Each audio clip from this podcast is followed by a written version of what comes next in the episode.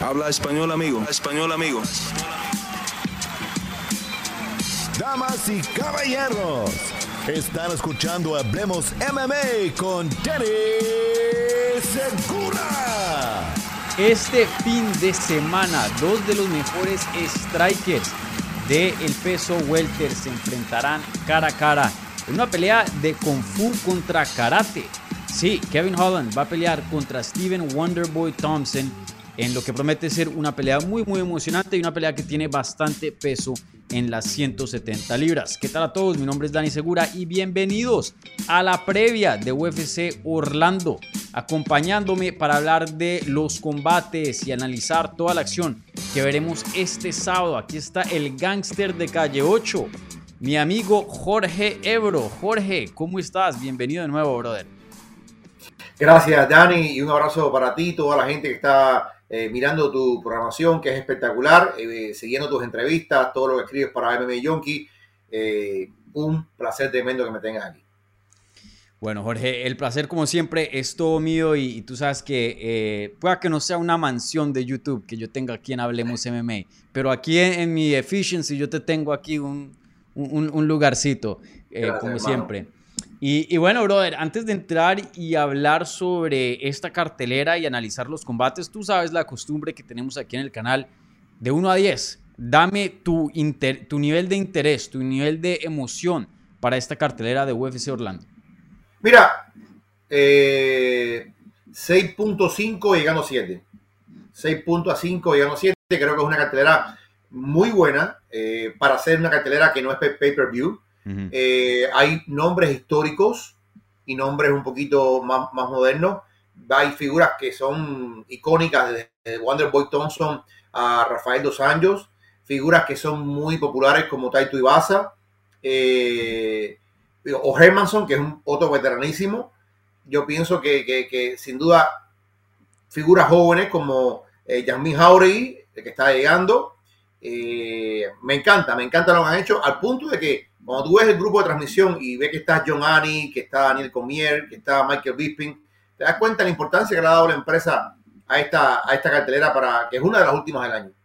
Sí, em, sí, comparto tu análisis. Yo diría que en mi puntaje yo le voy a dar un 7.2, que eso es bien alto para los Nights, porque tú sabes que los Nights hoy, hoy día, comparado a años atrás, han bajado de mucha, mucha calidad pero yo sí pienso que esto es uno de los mejorcitos. No está ahí a la par con el tipo de Fight Nights que vimos, por ejemplo, eh, las dos carteleras que vimos para UFC Londres, que esos eh, estuvieron espectaculares, pero está un nivelcito abajito. Hay muchos nombres y, y desde los prelims hasta el evento estelar hay nombres que uno puede reconocer. Y también algo que para mí es primordial, súper importante y desafortunadamente no está muy presente en estos Fight Nights eh, es importancia o relevancia, eh, relevancia de combates, o sea, combates que signifiquen algo para el asiento, o bueno, para cualquier división, ¿no? en este caso, pues evento estelar 170 libras, pero eh, sí, aquí hay varias peleas que pueda que no sean eliminatoria el título, pero brother, ciertos ganadores se pueden posicionar muy bien y pueden ser figuras grandes en sus divisiones dependiendo de lo que se haga ahora en UFC Orlando. Entonces, vuelvo y digo, yo le doy un 7.2, pero me gusta este Fight Night, estoy emocionado y, bueno, porque precisamente porque hacemos una previa significa que, valía la pena, ¿no? Tocaba hacer algo acá, porque generalmente hacemos pay-per-views o, Fight Nights grandes. Entonces, eh, sí, una cartelera buena. Bueno, Jorge, eh, entonces entremos ya en materia. Y, antes de, de, hablar de las peleas en sí, les recuerdo a la gente que está viendo esto en vivo, por favor, regálenle un like al video si están viendo en vivo o en repetición. Si están escuchando un podcast, por favor, déjenos un buen review eh, donde quiera que estén escuchando. Igualmente, si están en, Spotify, ahora que están mandando eh, estos Spotify Wrapped y todas las notificaciones de, cuánto escuchan, publiquen eso en las redes. Si, si les eh, apareció Hablemos MMA ahí en, su top de, de podcast que, que escuchan, ya lo han hecho varias personas. Y, bueno, como siempre, al final del video vamos a estar, eh, al final de la transmisión vamos a estar contestando sus preguntas. Si tienen alguna inquietud, pónganla ahí en el live chat y nosotros contestaremos sus preguntas, ¿vale? Bueno, entonces, como siempre, empezamos de arriba abajo. El evento estelar en las 170 libras, como dije, Kung Fu contra Karate. Creo que esto no se ve muy, muy a menudo. Steven Wonderboy Thompson se enfrenta contra Kevin Holland en el evento estelar de esta cartelera. Eh, una pelea muy interesante, vuelvo y digo, un, una diferencia bastante de estilos en cuanto al striking. Eh, muy, muy interesante aquí. Eh, ¿Te gusta esta pelea? ¿Te parece que era la pelea adecuada para ambos peleadores, considerando dónde están en sus carreras? Probablemente sí, probablemente sí, sobre todo para eh, Wonderboy Thompson. Kevin Holland viene. Kevin Holland es un personaje muy extraño de, descifrar. Eh, es para mí medio bipolar, lo digo sinceramente. Yo creo que es un gran peleador. Yo creo que es un gran peleador, pero que suele perderse. Suele a veces, eh, no por gusto le dicen big mouth. Y, recuerdo peleas donde él se pone a hablar con la transmisión, a hablar con Dana White, mientras está la pelea transcurriendo. Viene de una pelea que yo creo que no es culpa de él fue una locura lo que pasó en aquella cartelera de UFC. Creo que eventualmente y en cualquier circunstancia, Kansama Simaez le hubiera ganado a Kevin Holland, pero eh, no fue un contexto justo porque él no hizo un campamento para, para Kansas Chimaev. Hay que recordar que este hombre en el 2020 tuvo cinco victorias. Este hombre parecía indetenible, pero después, cuando empezó a subir el nivel de posición y sobre todo los grapplers, los luchadores, empezó a tener problemas eh, Kevin Hall. Del lado de Wonderboy Thompson, bueno, 39 años, un hombre que peleó dos veces por título del mundo, una figura muy popular, lo que explica todavía la permanencia de él, pero que también ha chocado con una mala oposición. La pelea que tuvo contra Duriño, la pelea que tuvo contra Belal Muhammad, nos demostró que ya quizá el tiempo de Wonderboy Thompson terminó. Que el tiempo de, del Karate Kid ya no tiene cabida en la UFC. Yo siento eh, Danny, que Wonderboy Thompson y en menor medida Kevin Holland es de esa generación que uno puede decir son strikers puros. De esa generación que en algún momento significó algo. Y ahí pongo yo, más allá de Jiu-Jitsu, a Nate Díaz, porque le gustaba mucho las manos. Pongo, por ejemplo, a Jorge Masvidal. Eh, y un grupo de peleadores que eran así, eran golpe, golpe, golpe. No había tanto grappling en aquellos tiempos eso ha cambiado por completo. Ha cambiado por completo y cuando Wonderboy Thompson, y lo digo en buena onda, descaradamente dice, no me pongan un luchador más, no me pongan un grappler más porque no, ya yo quiero un striker. Y lo han complacido con esto. Pero básicamente es una aceptación de lo obvio, que ya Wonderboy es un modelo viejo de peleador que, que va desapareciendo. Los peleadores de hoy en día saben de todo. Los peleadores de hoy en día son más integrados en, el tema de las artes marciales. Y creo que Wonderboy en un momento le funcionó. Le funcionó también, Dani, porque el tipo de peleador que es Wonderboy, como en algún momento Lyoto Machida, depende mucho de la movilidad. Depende mucho del contragolpe. Depende mucho que no te agarren, que no te arrinconen, que no te corten el, el octágono. Y cuando él tenía esa movilidad, él escapaba. Mm. Y era una maravilla. De los mejores striking que ha pasado por la historia, por la empresa pero cuando ya tienes 40 años, ya esa movilidad no está ahí. Por eso le fue fácil para Muhammad agarrarlo, por eso fue fácil para Duriño agarrarlo. Lo que tiene esta pelea, Dani, es que, por supuesto, Kevin Holland no es un experto en la lucha. Sabe grappling, ojo, no es que sea un don nadie en el grappling, pero no es tampoco su terreno preferido. Y por ahí Wonderboy tuviera un chance. Sí. Em, yo pienso que esta pelea tiene sentido para ambos. Me gusta que la hayan hecho. Creo que en algún punto, eh, en el 2020, a finales del 2020, cuando Steven Wonderboy eh, obtiene esa victoria sobre Jeff Neal y la pone a la par con la otra victoria que tenía contra Vicente Luque, dos desempeños muy buenos, uno que fue pelea de la noche y otro que fue desempeño de la noche.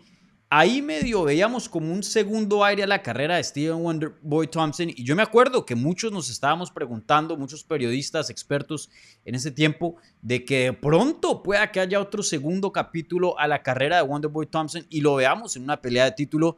Tiene la pelea contra Gilbert Burns, que más o menos fue una eliminatoria al título, o por lo menos a sacar un contendiente, pero sin duda a probar quién todavía sigue siendo top. pierde, luego le dan a Beba Muhammad que venía en ascenso o viene en ascenso, está en ascenso, pierde nuevamente y creo que eso nos dio una clara indicación que ya los días de Wonderboy Thompson como contendiente al título se han acabado. Porque en esa división hay hartos luchadores, Colby Covington, el Belal, el Burns, el Hamzat, eh, Kamaru Usman, y, no va a tener vida, no va a tener vida en el top, pero puede tener vida siendo un peleador muy emocionante porque sigue siendo un peleador con una buena quijada. Recuerden, las dos derrotas fueron por decisión, no fueron por knockout o algo así. Se ha visto bien, sigue teniendo poder, el timing es muy bueno, el nivel de striking es muy bueno. Entonces, a mí me encanta que él le diga a UFC, hey, no más de luchadores. Creo que ya él entra a, a este tipo de peleadores, por ejemplo, un Anthony Pettis cuando estaba en las últimas dentro de UFC en sus últimos años, que es un peleador emocionante y ya, que lo queremos ver pelear y ya, no importa si no vaya a pelear por el título, pero nos gusta ver a Steven Wonderboy Thompson pelear. Y creo que este tipo de peleas de Kevin Holland son perfectas. Este es el tipo de peleas que Kevin Holland tiene que estar involucrado, perdón, que Steven Wonderboy tiene que estar involucrado. Peleas emocionantes, peleas vistosas, interesantes porque eso es lo, ese es el producto de él, eso es lo que él nos ofrece hoy día. Él no es contendiente, no lo pongan contra un Hamzat, no lo pongan contra alguien top. Entonces, para mí, este combate, el matchmaking 1A, felicidades a Mick Maynard o a Sean Shelby, el que haya puesto esto o ambos. La verdad, un combate fenomenal. Y, bueno, eh, déjame te pregunto aquí algo como menciono aquí que Steven Wonderboy Thompson, y, tú estás de acuerdo conmigo sobre eh, dónde se encuentra hoy día en su carrera de mi análisis. Totalmente de acuerdo, mm. totalmente de acuerdo. Yo lo que siento también, ante que me hagan la pregunta, es que está más, más mm, necesitado. Dos derrotas, como te dije, va a cumplir 40 años. Si él pierde de una forma evidente contra Kevin Holland, ¿qué le queda? Incluso de vistosidad, incluso de, ¿Qué le queda a Wonderboy Thompson? Francamente, yo creo que esta es una pelea donde él tiene la espalda contra la pared. ¿En serio? yo, yo no me siento así. ¿Por qué? ¿Solo por las dos derrotas o por qué mencionas eso? Y por edad y por el tiempo. Por el Pero, tiempo. Yo creo que llevan 40 años eh, y, viendo la nueva generación que viene, que viene entrando, eh, no, va, no van a quedar muchos strikers puros para enfrentarlo. Pero vuelvo y digo, em, él no está haciendo una carrera, una campaña al título. O sea, eso no. Cuando, cuando dices la espada y la pared, ¿qué te mencionas? Porque eso no está en juego. Estás hablando del trabajo de él dentro de UFC, el empleo de él. Del empleo. Yo, yo creo que, suponte que si pierde, si pierde, estamos hablando que si pierde, eh, y pierde por un nocao feo, que es una, una forma que puede tener que mejorar, ¿qué le puede quedar? ¿Una pelea de retiro más? Con 40 años, ¿a dónde va? Yo creo que él no se está jugando aquí su carrera. Eh, creo que UFC le gusta Steven Wonderboy Thompson es alguien confiable, es alguien que sabes que es un profesional, te va a dar el peso, no se va a meter en ninguna pelea en la semana del Fight Week, eh, no te vas a dar ninguna controversia, es alguien muy, muy, muy pero, te queda, como, te queda como, que, eh, como un gatekeeper. Sí, un Y creo que eso es lo que él está hoy día y creo que él mismo reconoce eso. Si en las ves las entrevistas que ha hecho previo al evento, él no está hablando, voy a ganar esta pelea, voy a ganar otras más, voy en el 2023, voy a pelear por el título. Él mismo lo dijo, no quiero luchadores. Y el top 5 son todos luchadores, excepto Leon Edwards. Eh, creo que él sabe que él está en una posición para dar peleas ¿Pero cuánto más vistosas. Un año, dos años, creo que de eso tiene largo tiempo en UFC. No, no pienso que esté entre la espada y la pared. Pero ¿cuánto más tú le das? ¿Un año, dos años, tres años? Porque al final el padre tiempo es el padre tiempo. Sí, sí, bueno, dependiendo también de cómo se vea, ¿no? Si llega a perder y es un Fight of the Night, creo que no le va a doler mucho esa derrota y lo veremos en otros combates, una cartelera estelar de paper. Lo digo, digo, si, si, no, si no quedan, ya es diferente. Si es muy feo, creo que le dan una oportunidad, por lo menos, mínimo más dentro de UFC, hasta dos. Creo que, vuelvo y lo digo, el antecedente de él es muy bueno dos derrotas contra luchadores y antes de eso. No, merece respeto, merece respeto, merece respeto y merece que no, que no, que no le diga lo mismo que a Romero, que a Romero le dieron, le dieron por, un correo de vete, no te queremos más. Eh, yo pienso que un tipo que, como tú dices, y en una época, pues repito, y en una época muy popular, muy popular, muy querido, sin duda alguna. Eh, yo lo que señalo que hey, así como en la, en la evolución un día desaparecieron los dinosaurios y llegaron los mamíferos, yo creo que esa generación de Golden Boy ya va, ya va diciendo adiós poco a poco ante la realidad de la nueva invasión del nuevo tipo de guerrero que viene en las artes marciales mixtas. Mm. Mira, yo creo que si pase lo que pase, creo que todavía hay peleas muy emocionantes para él en las 170 libras. Imagínate una pelea entre él y Michel Pereira. Sería divertido. Eh, ahí hay varias, hay varias que pueden ser emocionantes para él. Eh, entonces, eh, bueno, ahí veremos. Creo que todo depende mucho del desempeño. Todo depende mucho de, este sábado. Del desempeño. Y si gana. Bueno, si gana, sí. Si gana, si gana el que se retira es el otro, porque ya la locura que tiene, ya se retiró una vez, volvió de retiro. Ahora está diciendo también que si pierde con Wonder Boy, ¿qué le queda por hacer? como te digo, un personaje popular, pero ratico el Kevin Holland. Si Kevin Holland pierde con el super veterano, eh, no se va bien. No, te voy a decir que lo van a echar, porque no creo que lo echen todavía. Es joven. Pero también, ¿qué le queda entonces? ¿Qué, qué, va a demostrar Kevin Holland? ¿Qué, va a hacer? Y eso era lo que te iba a preguntar antes de que nos fuéramos de off topic aquí. Eh, pero como mencionaba, eh, creo que los dos estamos de acuerdo en, en donde se encuentra hoy día Wonderboy Thompson, no va a ser contendiente al título. Está aquí para darnos peleas emocionantes. Es, es, un nombre grande todavía dentro de la compañía, esto, lo otro, quiere seguir peleando, ganando dinero, que está bien, se ve en forma. Pero Kevin Holland, eh, ¿tú lo pones en la misma categoría o crees que de pronto pueda que sí sea un contendiente al título? Porque antes de la pelea contra Hamza Shimaev se veía muy bien. Dos victorias consecutivas desde que había bajado a 170. Le gana Tim Means a Cowboy Oliveira, que no es nada fácil y estaba en evolución, estaba entrenando lucha con eh, AKA, creo. Y, y, bueno, mucha gente estaba pensando, hey, este pueda que tenga potencial para estrella, mucha gente le gusta. Quién sabe, de pronto se vuelva contendiente al título. Mira, tampoco lo veo, tampoco lo veo. Quiero ver un poquito más. Quiero primero que, que le gane a, a Wonderboy y después ver algo más de él. Porque sí es cierto, como te decía, no es que sea un, un manco, eh, en el tema de grappling. Él, ha aprendido, él ha hecho un esfuerzo por aprender. ¿Por qué él se va a AKA? Porque él de pronto sufre con unos cuantos grapplers y se da cuenta que su defensa tiene tremendos agujeros contra el takedown. Y no se va y Daniel Comier se ofrece para, para ayudarlo, para, para coacharlo un poquito. Estoy seguro que él aprendió de eso. Estuvo unos meses ahí con, con, con Javier Méndez, con toda esta gente allí. Algo tiene que haber sacado de eso. Y como dices tú, parecía por un momento Parece por un momento que estaban en, en, The Mix, que estaban en, la mm. comida, como decimos. Eh, y, y vuelvo, repito, no quiero hacer leña porque creo que la circunstancia por la cual él enfrenta a Kansas no es la mejor. Fue muy alocado todo, fue muy sacado de contexto. Eh, Chimael no perdió un minuto, un minuto perdió, fue a la yugular, a lo que él sabía, no le dio tiempo a reaccionar y ni un solo golpe pudo dar, ni un solo golpe. Entonces yo creo que tampoco hay que medir por completo a, Kevin Holland por lo que pasó con Chimaev. Dicho esto, eh, para él también aplica lo que tú me decías de, de, Wonder Boy. Míralo contra cualquiera del top de la división. Míralo. Yo no le veo chance ninguno a, Kevin Holland. Y, y, lo otro es que como él está en esta cosa de que me retiro, que no me retiro, yo siento que la mente de él no está 100%, por ciento, por ciento, por ciento en esto. Porque como tú quieres ser campeón del mundo, tú te, te metes en una profundidad mental y un compromiso tal que tú no estás pensando que, bueno, si pasa esto me retiro, si pasa aquello me retiro. Y creo que la mente él no está ahí, Dani, 100%. Mm, comentarios muy interesantes. Em, sí, la verdad yo no sé qué, decir de lo que, de, de, la mentalidad de él, de esos comentarios del retiro.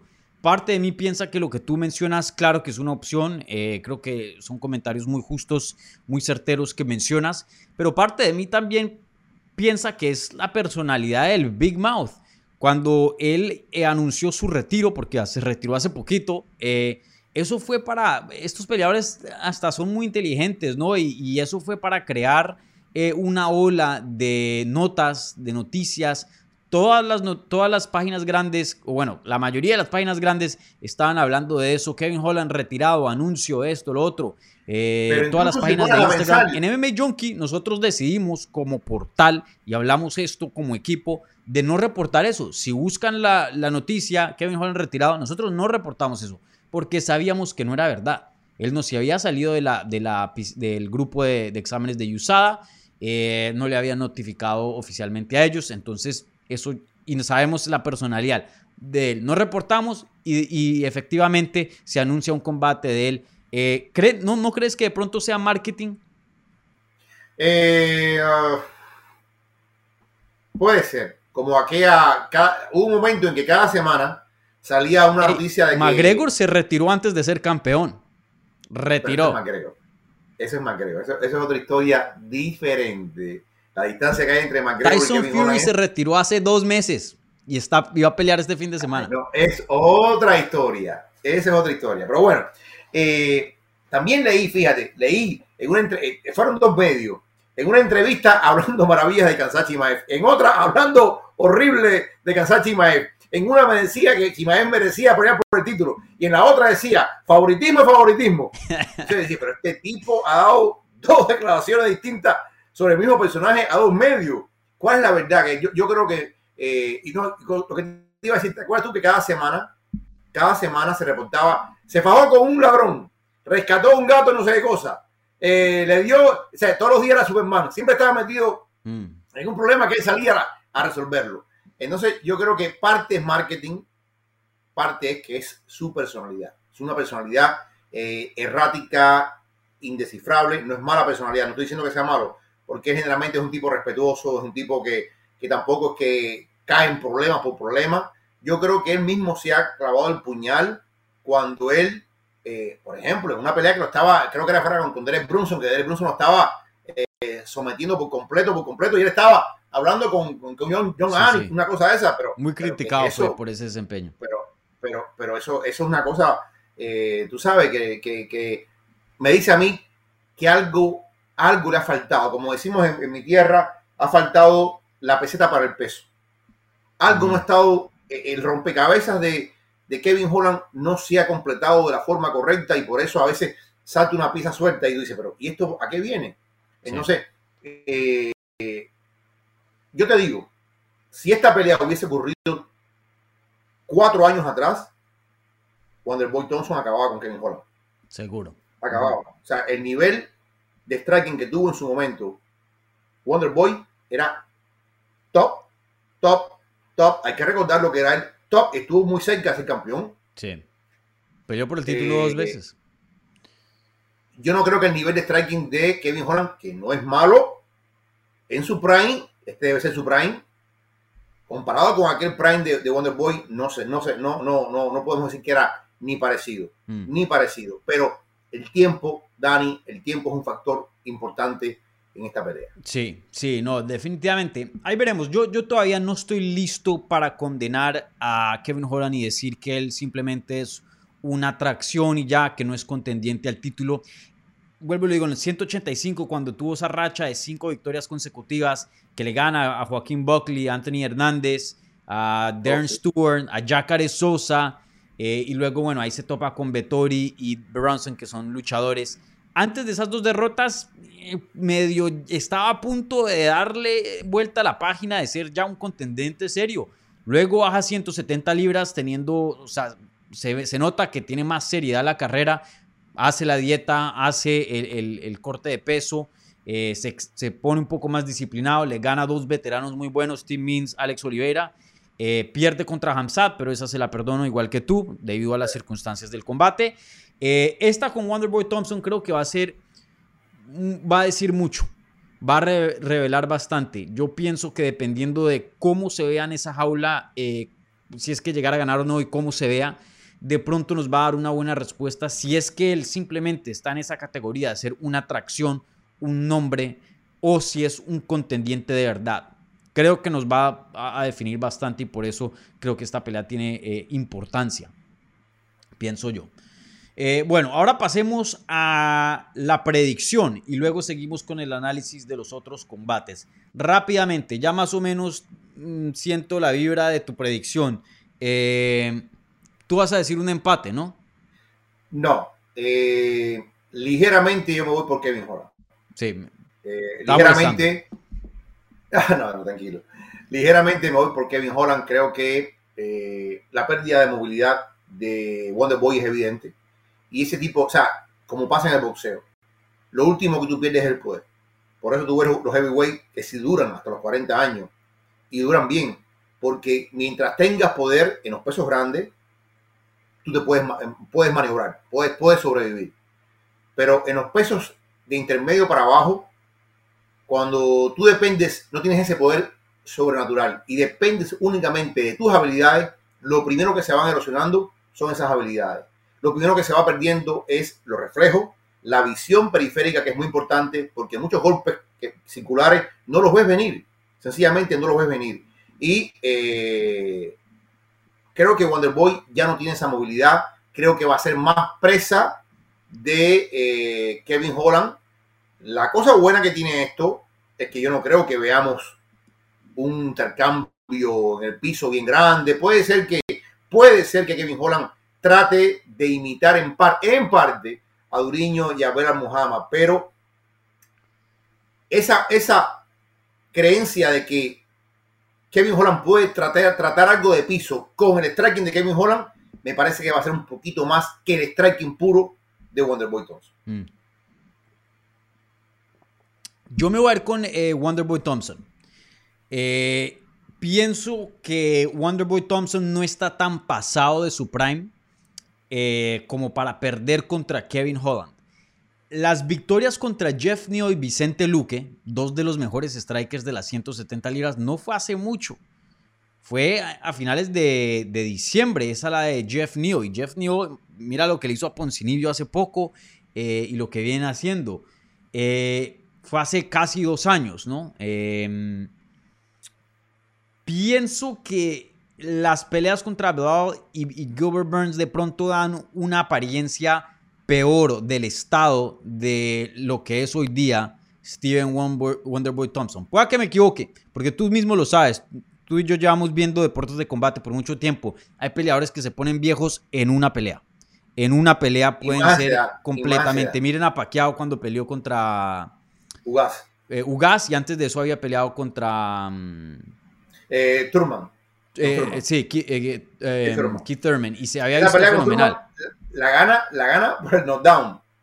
Thurman levantó mucho al final. Lo que pasa es que Manny había ganado bastante al principio. Mm. Y el knockdown es lo que hace la diferencia. Pero sí se vio un paqueado muy diferente entre esas dos. Muy diferente, muy diferente. Mm. Pero habían pasado dos años. Eso es verdad, sí, por, la pandemia. Entonces, bueno, ahí veremos qué versión de Wonderboy Thompson, pero pienso que aún no la mejor versión de Wonderboy Thompson todavía es lo suficiente para pasar a la mejor versión de, de Kevin Holland, en mi opinión. Como tú dijiste, los niveles que Wonderboy Thompson alcanzó en el striking dentro de este deporte fue algo brutal. Eh, pienso que todavía queda algo ahí. Pienso que esto es un matchup perfecto para él. Cero de lucha va a tener aquí con Kevin Holland. Entonces yo me voy con Wonderboy Thompson, eh, pero ahí veremos. Sin duda reconozco el reto y, la amenaza que trae Kevin Holland al combate. Entonces, bueno, ahora pasamos al evento coestelar de la cartelera y antes de eso les recuerdo a la gente, vamos a estar contestando un par de preguntas al final del video, entonces si tienen alguna, alguna pregunta, pónganla ahí en el live chat y nosotros se las vamos a contestar. Las preguntas que vengan vía la maravilla del super chat, como siempre, reciben prioridad, pero no exclusividad. Y otra cosita, y casi se me olvida, y cada vez me acostumbro más y más y más. Tenemos la pregunta de la transmisión. Y la pregunta de la transmisión es, ya les digo, ¿veremos al ganador de Holland contra Thompson en una pelea de título a futuro? No estoy diciendo siguiente, estoy diciendo a futuro. Antes de que estos dos cierren carreras, veremos alguno de los dos pelear por un cinturón las 170 libras? Esa es la pregunta, vayan y la contestan. Al final vamos a repasar los resultados. Bueno, ahora pasamos al evento coestelar de la cartelera. De alguna otra manera, una pelea muy similar en cuanto al vibe, ¿no? Eh, dos, eh, sí, dos veteranos acá. Eh, de pronto, Kevin Holland un poco más joven que estos dos. Pero sin duda no, no tenemos aquí dos jovencitos intentando comprobar algo dentro de la división tenemos a Brian Barbarena, el colombiano, enfrentándose contra Rafael Dos Anjos, el ex campeón de las 155 libras. ¿Te gusta este combate? ¿Qué, qué piensas de esta pelea eh, en sí? Y luego ya entramos en materia del, otro. ¿Te gusta este matchup? Sí, sí, me gusta, me gusta porque, a ver, explicando un poquito cada cual, yo creo que Dos Anjos es el más pulido, es el hombre más cerebral, es un hombre que tiene más herramientas, pienso yo. Es un más que veterano, súper veterano, un hombre que estuvo en las 155 libras, eh, subió a 170, eh, tuvo éxito, después no tuvo tanto éxito, vuelve y baja a 155 libras, eh, pierde contra Rafael Ficiet, después había comenzado nuevamente bien en ligero, pierde contra Ficiet y ahora está volviendo. Dime. pero, pero, la pregunta es, o sea, déjame y te cambio la pregunta, te la pongo de otra manera. ¿Qué servicio tiene esta pelea en las 170 libras? Porque la de, la de Wonderboy contra Hodan sí tiene un propósito. No, no, no, ninguno. ¿Qué servicio tiene? a ver, ninguno, ninguno. Eh, salvo, salvo la relevancia. Salvo la relevancia. Recuerda que muchas peleas en UFC Fight Night son simplemente por el nombre. Mm. Eh, a diferencia del pay-per-view, que sí tiene toda una importancia capital, yo creo que muchas peleas que vemos aquí, yo no voy a decir que son peleas de relleno, pero son peleas que es simplemente por el placer de verlas, por la brutalidad o el choque de estilo, si te gusta estudiar las peleas. Y esta es una de estas, porque tenemos, como te decía, a un eh, Dos Anjos que es muy inteligente, que tiene mucha experiencia, y a un Barberena que es todo fuego. Todo fuego, viene hacia adelante, viene con mucho empuje, con mucho coraje, pero pienso yo que no tiene ese nivel de, especialismo, de especialidad que tiene eh, Rafael Dos Años. Mi favorito, bueno, no te voy a decir todavía mi favorito todavía porque sé que no te gusta al final, pero, pero siento, siento que el recorrido que ha tenido Dos Años es muy bueno, con sus altas y bajas, muy bueno. Es una lástima que no hayamos visto la pelea de Dos Años contra, contra Islam Macache como en algún momento eh, se había pensado. Eh, y por supuesto, esa pelea ya no la veremos nunca más. Eh, son dos caminos que ya se tomaron direcciones totalmente distintas. Pero Dos Años ha peleado con nombres importantísimos, ha tenido grandes victorias y ha tenido grandes derrotas. Yo creo que Dos Años también vio pasar sus mejores días. Contendor no lo es, no lo va a ser. Eh, pero como Wonder Boy es un nombre que atrae público, es un nombre que todavía la gente reconoce, un tipo que fue campeón del mundo y que todavía eh, es respetado, porque es muy respetado en la comunidad de artes marciales mixtas. Por eso es que está aquí. Por eso yo no creo que tiene ningún chance de nada. Eh, no sé, tal vez algún día enfrentar a McGregor en los 70, no sé qué, es lo que pueda pasar. Pero, pero, pero más allá de decir hay un futuro para dos años, incluso ganando, no lo hay. Mm. Sí, estoy de acuerdo y creo que esa misma ley se aplica también del otro lado, de Brian Barberina. Creo que eh, los dos peleadores muy emocionantes, veteranos. Obviamente, Dos Anjos ha alcanzado mucho más de lo que ha alcanzado Barbarina, Barberena, pero, pero sí, creo que estoy de acuerdo contigo. Esto es una pelea simplemente emocionante, una pelea buena, eh, pero más allá de significancia para la división, no creo que traiga mucha. Em, algo interesante es que Barberena ha tenido como ha, estado, como entrando a su mejor momento tarde, o sea, hoy día con 33 años de edad y se puede decir que está en el, momento, en el mejor momento de su carrera. Se está viendo mejor y está teniendo las mejores oportunidades posibles. Esto no es un peleador que ya ha tenido mejores días como eh, Rafael Dos Anjos, que pues obviamente llegó a ser campeón. Eh, pero tú, ¿tú qué tanto techo le pones a, a, Barbarina? Como menciono, es alguien que, como se diría en inglés, un late bloomer, alguien que, que está un se desarrolla un poco más, más tarde en el juego.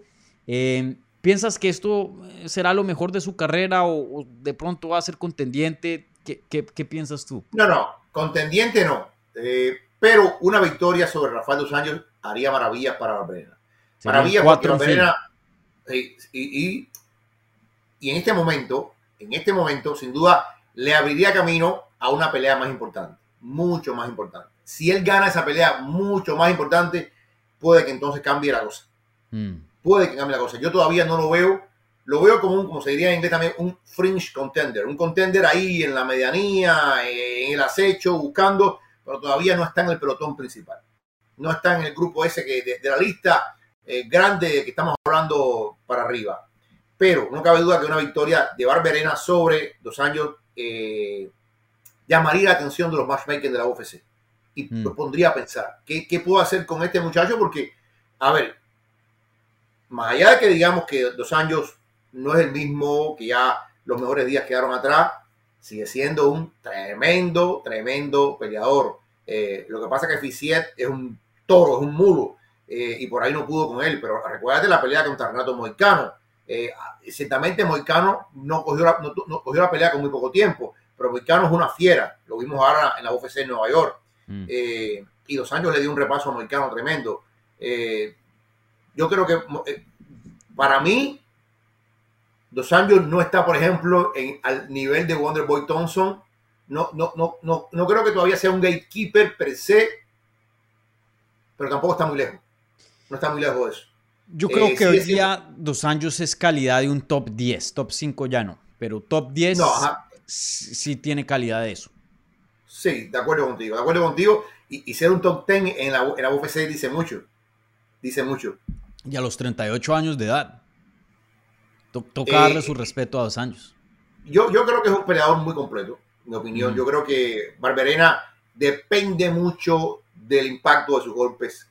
Barberena es un peleador que presiona, como se dice, los high makers que tira, esos, esos aletazos que tira y, que, y que sin duda ponen mucha, mucha, mucha presión en sus oponentes. Mm. Pero creo, creo que, que, Dos Años tiene ese, ese ojo avisor, ese ojo de tigre que, que le permite ver y que le permite sortear el temporal. Sí. Bueno, ahora eh, pasemos a la predicción del combate. Eh, rápidamente, Ebro, eh, ¿dos años o Barberena? Dos años, dos años más inteligente, creo que va a medir bien.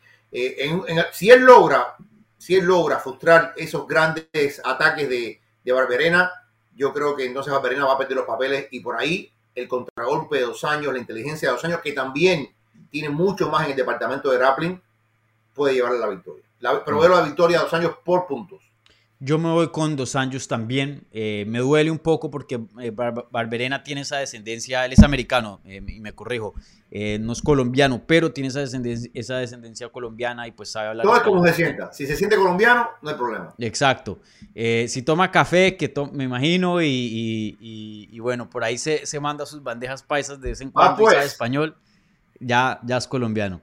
Pero, pero sí, creo que Dos Años tiene un nivel más alto de técnica, un nivel más alto de experiencia.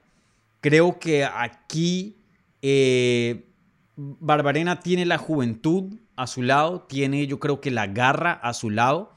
Si se pone una batalla, y creo que hay un chance de que esto se preste, una batalla de, de quién es el que el que está dispuesto a llegar más lejos, quién está dispuesto a quedarse más tiempo en el fuego, esa batalla la gana Barberena. Si Dos Anjos no se pone a pelear inteligente o Barbarena provoca más bien una pelea donde es ir eh, eh, al tú a tú, eh, golpe por golpe, resistencia por resistencia, esa batalla no la va a ganar Dos Anjos. No la va a ganar. De acuerdo contigo, de acuerdo contigo, de acuerdo contigo. pero, pero yo entiendo que Dos Años no se va a dejar, pienso yo, que no se va a dejar arrastrar a un, a un intercambio brutal y, tonto eh, de quién es el más macho y mm, todas esas cosas. creo. creo. que, que, que sabe bien de qué se trata la cosa. Sí, exacto. Bueno, eh, con eso cerramos el evento estelar y coestelar y ya en unos, minutos, en unos minutos vamos a contestar sus preguntas. Pero antes de eso, eh, rápidamente quería tocar un par de, de, peleas antes de pasar a las preguntas de los fans. Creo que ya cubrimos lo más grande, lo más importante de la cartelera, pero siendo esto, hablemos MMA y pues obviamente aquí nos enfocamos eh, mucho en el peleador hispano, en el peleador latino. Pues toca hablar de otras peleitas que en, el lado de nosotros tienen importancia. Entonces, la primera que te tengo que mencionar eh, va a ser en la división de las mujeres, las 125 libras. Tracy Cortés se enfrenta contra Amanda Givas. Yo estuve entrevistando a Tracy eh, en español, pueden encontrar esta entrevista aquí en el canal, hace unas semanas atrás cuando estaba en Arizona. Una pelea grande para ella, una pelea grande para ella. Eh, ella piensa que una victoria pueda que la meta entre el top 10 de la división. Eh, perdió su debut como profesional en el 2017 y desde ese entonces no ha perdido. Tiene 10 victorias consecutivas, invicta dentro de UFC. Em, ¿Qué tanto potencial le ves a Tracy, una peleadora con 28 años de edad, eh, invicta dentro de la compañía? ¿Qué, crees que tenemos aquí en las manos? Yo creo que tiene, que tiene razón lo que ella dice. Creo que tiene razón. Creo que una victoria sobre Amanda Rivas, que es una mujer muy conocida, una, una también veterana de todos todo, estos trajines, eh, haría maravillas para ella. Haría maravillas para ella. Mucha gente se pregunta por qué no la han puesto un poquito más adelante ya. Mucha gente se pregunta por qué eh, Tracy Cortés no está peleando en algo más grande, una cartelera más grande, porque eh, yo creo que ha pagado las tareas, ha hecho las tareas, ha hecho las mm. cosas, eh, tiene mucho talento, yo creo que lo hace bien casi todo, y, sin duda alguna, esta debe ser la pelea venciendo a Banda Rivas, que no es fácil, no es fácil, una, mujer curtida también, estas líderes, eh, yo creo que abriría muchísimas puertas para Tracy Cortés, de verdad que sí. Sí, yo, yo veo bastante potencial en, en Tracy. Para, no he visto lo suficiente para decir esta va a ser campeona, esta va a retar por un título, pero sí pienso que hoy día está rankeada número 13 en la división. Sí pienso que si ciertas cosas se dan, si llega a evolucionar a un buen nivel, a un buen, sí, a un buen nivel, eh, pueda que veamos aquí una estrella. Tracy Cortés pues eh, sabe hablar dos idiomas muy muy bien. Eh, pues toca decirlo, es, guapísima, ¿no? Muy, muy linda, joven, sabe pelear bien. Pienso que aquí hay ciertos ingredientes claves para encontrar la siguiente estrella en lo que es las artes marciales mixtas femeniles. Obviamente mucho de eso va a tener que depender de su parte, victorias van a tener que estar a la mano, eh, pero vuelvo y lo digo, los ingredientes ya presentes más ciertas cositas más, pueda que Tracy Cortés a uno o dos años, ya cuando tenga 30 años de edad, eh, estaremos hablando de ella en, en plataformas muy más grandes, en oportunidades mucho más grandes. Así que ojo, ojo con Tracy Cortés. Y una pelea muy difícil, toca decirlo. Pueda que la pierda, o sea, aquí va a tener que, que sacar eh, de más para ganar. Rivas, yo, te digo, es una pelea muy pareja, muy pareja. Mm. Eh, Rivas ha estado en tantas circunstancias, ha enfrentado a tanta gente.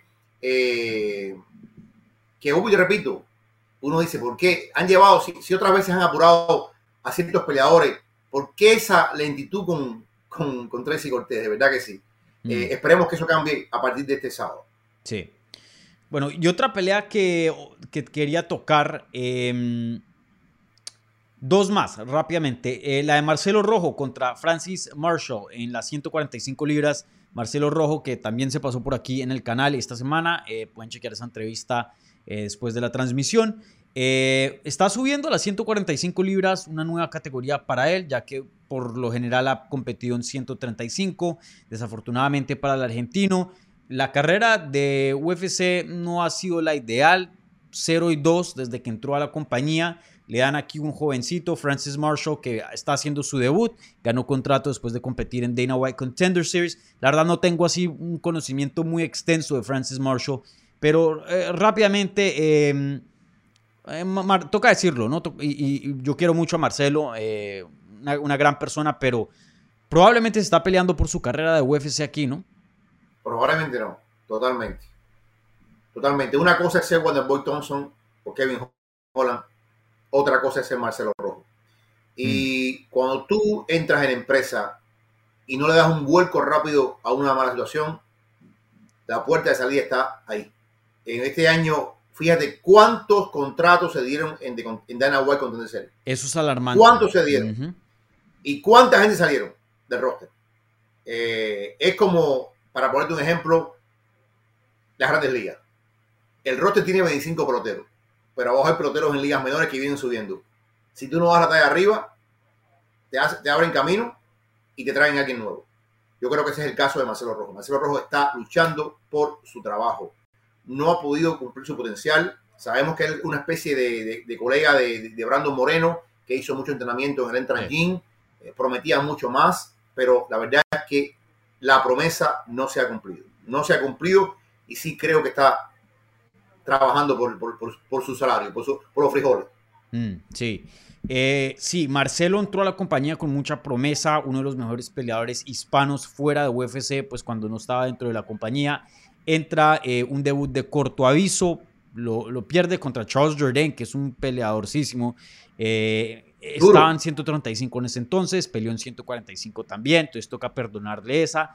Luego regresa contra Kyler Phillips, no sé muy bien, siempre nos ha dado peleas muy buenas, pero todavía no, no ha tenido. Yo creo que yo creo que lo más probable es que pronto sí se esté peleando por, por su carrera. Probablemente él tiene un contrato de cuatro peleas, la mayoría de los peleadores lo tienen. Pueda que le den la cuarta si es que llegara a perder, porque, pues como dije, le perdonan el debut y si ha sido un peleador emocionante. Creo que mucho depende de cómo se vea, ¿no? Si pierde y es una pelea de la noche o algo así, creo que lo veremos de nuevo. Pero si pierde y no se ve bien, eh, como dices tú, tantos que han firmado de Dana White Contender Series y, les pongo aquí como un ejemplo. Vean eso como, como el, sistema digestivo. O sea, tú metes comida y, algo tiene que salir, ¿me entiendes? O sea, eh, UFC tiene cierto número de carteleras, cierto número de peleas que tiene que poner al año y, y los peleadores que, o sea, que van a pelear ahí, o sea, no, no, no pueden sobrellenar, eh, sobrellenarse. Entonces. El roster, el roster, creo que son, creo que tienen alrededor de unos 800 y tantos peleadores. Eh, pero, pero imagínate, la gente a veces dice, pero ¿por qué no pagan más? Bueno, es que tienen que tener una conciencia fiscal para poder tener 800 personas peleando en, en, la, en, el roster. Así que yo te digo, nadie está seguro. Nadie está seguro, eh, Dani. Esto es una, un revolving door entras y sales, entras y sales, si no vas a talla, te vas. Sí, 100%. Eh, yo me acuerdo, Jorge, hace mucho tiempo, cuando yo estaba eh, más o menos comenzando a cubrir este deporte, que lo normal del roster de UFC eran 300 personas. Pero imagínate, fíjate cuánta, tú dices una cosa que es verdad. no digo, o sea, yo, yo, sé que hay una mano de eventos ahora. Están dando que no había antes, pero tres carteleras por, mes. Dani, tres carteleras por mes. En marzo creo que van a hacer cuatro carteleras porque van a tener los dos pay-per-view. Sí, eh, no, yo, yo digo como para, para darle cuenta, o sea, que la gente se dé cuenta de, de qué tanto ha crecido la compañía. Este es otro negocio. Ellos tienen, tengo, tengo, tengo entendido que ellos tienen que darle una cantidad X de eventos a ESPN para que ESPN los comercialice. Entonces, ellos tienen que, o sea, la cantidad de eventos que ellos tienen entre los eventos normales y de Contender Series, que son una cantidad de capítulos, ellos tienen que cumplir un plan grande, grande de eventos con, con, ESPN. Y, y, por eso se ha incrementado. Antes con Fox era una cosa, con Spike TV era otra cosa, había una cosa cada dos semanas. Eh, hoy, hoy es diferente. Hoy, hoy UFC está eh, en todas partes y, y todos los días casi. Sí, sí. Entonces, bueno, eh, le deseamos aquí toda la suerte a Marcelo Rojo, sin duda una figura eh, importante para Argentina, para el lado hispano, un buen peleador, un peleador muy, muy emocionante y, bueno, y nos ha mostrado que es de calidad fuera de UFC. Todavía no ha podido conseguir esa victoria, pero esperemos que, las cosas vayan bien para él. Sin duda tiene aquí eh, un, peleador joven, con hambre, entonces un reto grande. Y, y bueno, si no estoy mal, em, bueno, no, la pelea con Kyler Phillips creo que ya, él ya estaba con James Krause, si no estoy mal. Sí, creo que sí. Eh, no, no estoy 100% seguro, o acaba. Entonces, veremos qué, consecuencias trae ya más tiempo con Kraus, que es, un excelente coach. Kraus no va a estar en la esquina, ¿no? No, pero sí en el training camp. Ay, no, pero una cosa es una cosa y otra cosa. E, eso es otro tema para otro día porque es muy largo. Y bueno, también una subida de categoría, entonces pueda que eso también le inyecte un poco más de vida. Eh, bueno, otro rápidamente, porque quiero contestar preguntas. Em, para cerrar aquí nuestro análisis y, luego entrar a las preguntas, Yasmín Jauregui abre la cartelera contra Estela Núñez. Eh, vamos a hacer esto rapidito, entonces, eh, preguntas así, o más, más bien respuestas así flash, bro. Primero que todo, ¿te sorprende que Jauregui esté abriendo la cartelera teniendo en cuenta que en su debut la pusieron la última pelea antes del evento coestelar y estelar? Y fue toda una estrella en San Diego con toda su audiencia mexicana. O sea, ¿te sorprende que esté en esta posición? Sí, eh, me sorprende. Pensé que iba a estar un poquito más arriba. Mm. Tomando en cuenta la forma en que se trata a las mujeres, pensé que iba a estar más relevante. Sí, sí, eh, no entiendo esa porque debería por lo menos estar abriendo la cartelera estelar, no sé. Pero aquí, eh, Yasmin, yo por ejemplo, yo ya lo he dicho en Twitter altísimas veces en el canal, Para mí Jasmine es un talento fenomenal y aquí UFC tiene una estrella, una estrella. O sea, algo terrible tiene que pasar para que ella no cumpla ese propósito. Porque todo está ahí para que ella sea una estrella en 115 libras. No sé si compartes mi entusiasmo del prospecto de la carrera de Jasmine Totalmente, totalmente. Tuve la oportunidad de verla pelear en Bellator. Eh, me llamó mucho, mucho la atención la capacidad que tiene de piso, el poder que tiene en las manos, el volumen de golpes que tiene y lo joven que es, lo joven que es. Yo creo que todo apunta, todo sopla a su favor. Sí. Para mí, Jasmine Jauregui, ojo, ojo, estén ahí tempranitos para verla abrir este evento, porque Jasmine Jauregui, dos, tres años, va a estar peleando por un título, va a ser una de las contendientes, una de las figuras más grandes de las 115 libras. Es solo un factor de tiempo. Punto. Así se los digo y se las canto desde ya. Y se, se las he estado cantando. Bueno, ahora pasamos rápidamente, eh, nos quedan unos 10 minuticos más o menos, pasamos a contestar las preguntas que ustedes han dejado en el live chat. Entonces les recuerdo, si quieren hacerle una pregunta aquí a Jorge y a mí, pónganlas ahí en el live chat y nosotros se las vamos a ir contestando. Las preguntas que vengan con un apoyo al canal vía la maravilla del super chat, como siempre, reciben prioridad, pero no exclusividad. Y, bueno, antes de entrar a las preguntas, eh, cerremos la pregunta de la transmisión y luego ya, o hacemos eso de último. No, hagamos, dejemos esa de último. Entonces, rápidamente, preguntas de los fans. Eh, Herbert Santos pregunta, hola Dani, ¿crees que Genaro pueda conseguir su primera victoria en la UFC? Genaro que entra en Intram Gym, ex em, compañero de equipo de Brandon Moreno y de Marcelo Rojo. Eh, va a estar peleando en su segunda pelea de UFC después de que había perdido su debut contra Nathan Levy eh, en las 155 libras. ¿Qué, piensas tú de, los chances de Genaro? Eh, ojalá que sí. Ojalá que sí, porque también está. yo no creo que, peligre como tal, pero yo creo que hoy en día, hoy en día, tres derrotas son demasiadas. Mm. tienes, tienes que y eso es bueno, fíjate, la competencia es muy buena, tienes que obligarte a hacer un renacer grande y creo que Genaro tiene que hacer rápidamente un, cambio de cable, un cambio de, eso para poder tener eh, chance de seguir siendo parte de UFC. Sí, sí. Em, yo creo que Genaro, el debut de él, no mostró 100% quién es. Creo que estaba muy emocionado y salió a guerrear salió a guerrear y bueno, eso se le, se le aplaude porque pues eh, a, quien no le gusta.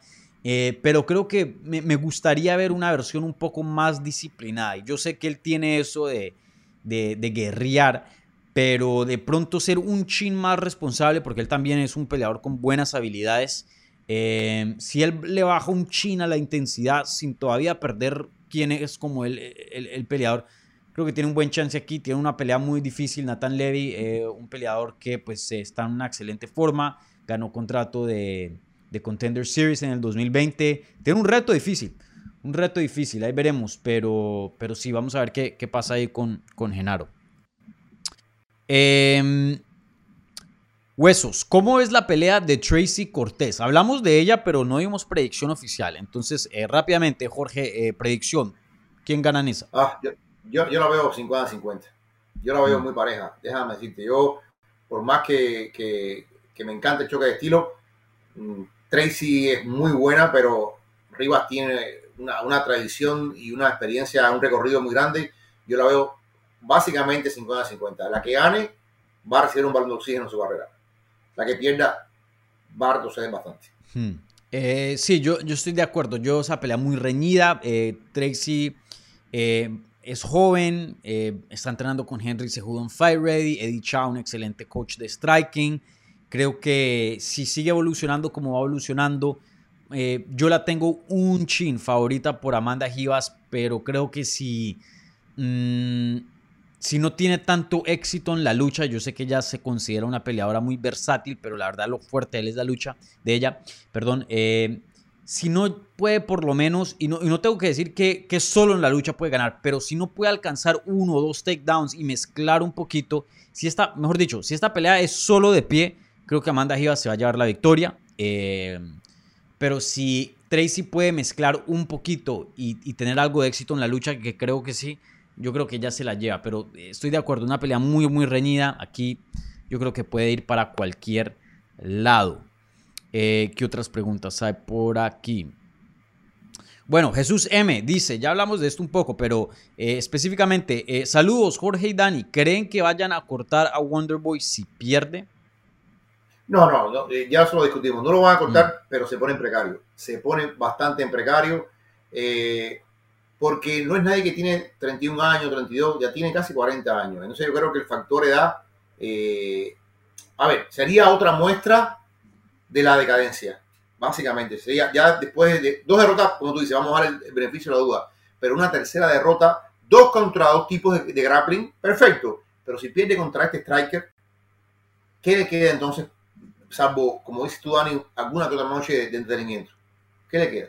Sí, sí. Em, yo pienso que no lo cortan pase lo que pase porque es un peleador muy, muy querido, un peleador con buen nombre, que pues tú sabes, hoy día em, con tantos peleadores hoy día creo que los nombres valen más, ¿no? Eh, nosotros vimos, se cayó esa pelea del, del, del final pasado entre Luis contra. ¿Quién es que estaba peleando? Eh, Spivak, ¿no era? Spivak. Y brother, quedamos. ¿Con qué quedó esa cartelera? Entonces, hoy día alguien con el nombre, el prestigio de un Wonderboy Thompson vale bastante. Creo que no lo cortan, pase lo que pase, así llegue a perder muy feo. Pero déjame cambio la pregunta de, de Jesús M. Creo que fue Jesús que hizo esta pregunta, ya ni me acuerdo. Eh, déjame cambiar la pregunta. ¿Qué chance hay que se retire Wonderboy? Porque creo que no hablamos de eso y no mucha gente está hablando de eso. ¿Crees que haya una posibilidad que estemos viendo este sábado su última pelea? Sí, independencia de cómo sea el resultado. Sí, es como dices tú, una pelea que se dan con todo y es un espectáculo de striking y se llevan el bono de la noche, gane quien gane. Bueno, por ahí no pero si Holland le da un knockout feo o lo somete de una forma muy convincente, eh, pues lo pone a pensar. Lo pone a pensar y decir, ¿para qué sigo en esto? Wonder mm. Boy sabemos que tiene su negocio, que ha hecho su plata, que lleva más de una década peleando a más alto nivel. Yo no creo que financieramente esté en malas condiciones. Eh, y, y, con 40 años decir, yo quiero pasar por esto, quiero otro campamento, quiero que me caigan a golpes así, o quiero disfrutar el resto de mi vida después que habré hecho una carrera sólida al más alto nivel. Todo eso pasa por la mente de un peleador. Si es una derrota fea, fea, fea, yo sí creo que el retiro está ahí, escrito en la pared. Sí. Eh, Wonderboy siempre ha sido un peleador que ha tenido en mente su salud. Yo me acuerdo cuando Anthony Pettis lo noqueó, que fue un knockout bien feo. Eh, eh, eh, no me acuerdo muy bien qué pelea fue, pero si habían abierto ciertas oportunidades en las 170 libras y a él le trajeron esas oportunidades de corto aviso, oportunidades grandes, y él dijo no. No, y el campamento dijo no, no vamos a meternos nuevamente en una pelea rápido después de un knockout tan feo, no vas a pelear. Y creo que peleó fue como nueve o diez meses después que se diera su tiempito.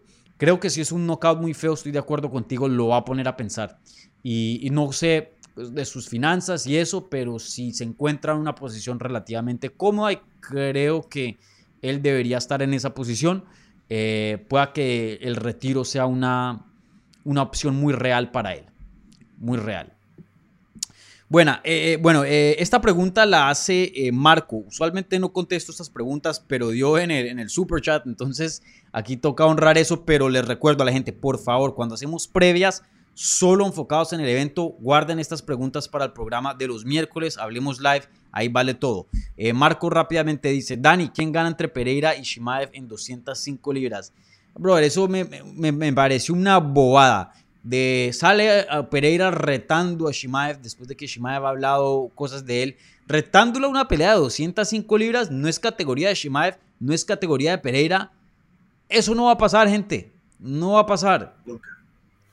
A mí me encanta Pereira, excelente peleador, pero cuando salen con esas cosas, a, mí a veces es como que, brother, ¿qué estamos haciendo aquí? Si algo hay una pelea de título, este, defiéndelo. Este es el virus, el virus UFC. Gente que viene de lo más modosita y de pronto las luces y las cámaras lo vuelven otra cosa. Y ahí me sorprendió también, me sorprendió también eso de, Pereira. Pero es como tú dices, no va a pasar porque aparte eh, los planes de, UFC son otros muy, muy distintos. Mm. Sí. Bueno, gente, eh, ya llegamos a la hora, vamos a cerrar transmisión, pero antes de eso, y, miren, no se me olvidó, no se me olvidó, ya estoy cogiendo costumbre de, no poner, de poner la pregunta de la transmisión y luego no contestarla, ya son días pasados. Hoy día ya me acuerdo, gente, ya se volvió costumbre. Entonces, la pregunta de la transmisión era, ¿veremos el ganador de Holland contra Thompson en una pelea de título a futuro? ¿Sí o no? Entonces, voy a terminar aquí ya la encuesta y ya mismo les voy a dar los resultados y vamos a hablar de eso con Jorge. Eh, los resultados de la encuesta, y ahora no me está apareciendo. Dame aquí un segundo. YouTube. Eh, bueno, 27% de las personas dijeron que sí. Perdón, no, eh, sí, que sí. 72% dijeron que no, hubo 88 votos. O sea, em, casi que, tres cuartos dicen que eh, cualquier peleador de estos dos no va a terminar una pelea de título. ¿Te sorprende eh, los resultados? No, no, no me sorprende. Creo que, eh, francamente, no veo en Wonderboy nada. En Kevin Holland, un por ciento muy bajo. muy bajo. Yo no, yo no, no, no, francamente no, no veo. Aquí en materia de campeón. Sí, eh, estoy de acuerdo. Yo, yo, me hubiera, yo hubiera puesto no en, esa pregunta. Yo no creo. Creo que hay un, un pequeño porcentaje con, con Kevin Holland, pero no muy grande. No muy grande. Yo creo que ninguno de estos dos termina una pelea de, título a futuro. Pero veremos. Cosas más extrañas han pasado en este deporte. Pero yo diría que no. Vale, eh, con eso cerramos aquí la previa de UFC Orlando. Antes de cerrar, Jorge, como siempre, muchas gracias por eh, dejar tu mansión de YouTube y pasarte por aquí, por el barrio medio, ¿no? más o menos, y, pegarme una visita por aquí en la. Mi casa, parece. Jorge. Aparentemente la mansión mía parece grande, pero tu, tu es mucho más sólido. Mucho más sólido. Gracias, gracias, Euro. Entonces, como siempre, Euro, eh, muchas gracias por acompañarme. Cuéntale a la gente de Hablemos MMA dónde pueden encontrar tu trabajo, igualmente eh, cómo te pueden encontrar en las redes sociales. Pues nada, eh, señores, Cerebro en los Deportes, ustedes van a, YouTube, eh, Facebook también, Twitter, no estoy en, estoy en, Instagram, estoy, pero no estoy, pero sobre todo YouTube, Cerebro en los Deportes.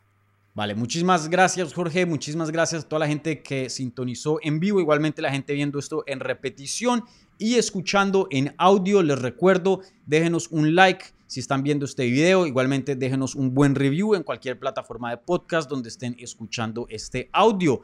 Les recuerdo, si están escuchando en Spotify y nosotros llegamos a tener el privilegio de ser uno de los top podcasts que escucharon el año y les mandan la notificación, la fotico de Spotify, publiquen eso en las redes y yo se los voy a eh, hacer retweet o publicar nuevamente en Instagram en las historias. Háganos ahí, taguenos, porque eh, para crear un poco más de, conciencia aquí del programa y, bueno, celebrar el logro que eh, fuimos parte de, sus vidas en el 2022. Así que muchas gracias por todo su apoyo a la gente que, les llegamos en esa lista. Entonces, disfruten las peleas de este fin de semana y nos vemos la próxima semana.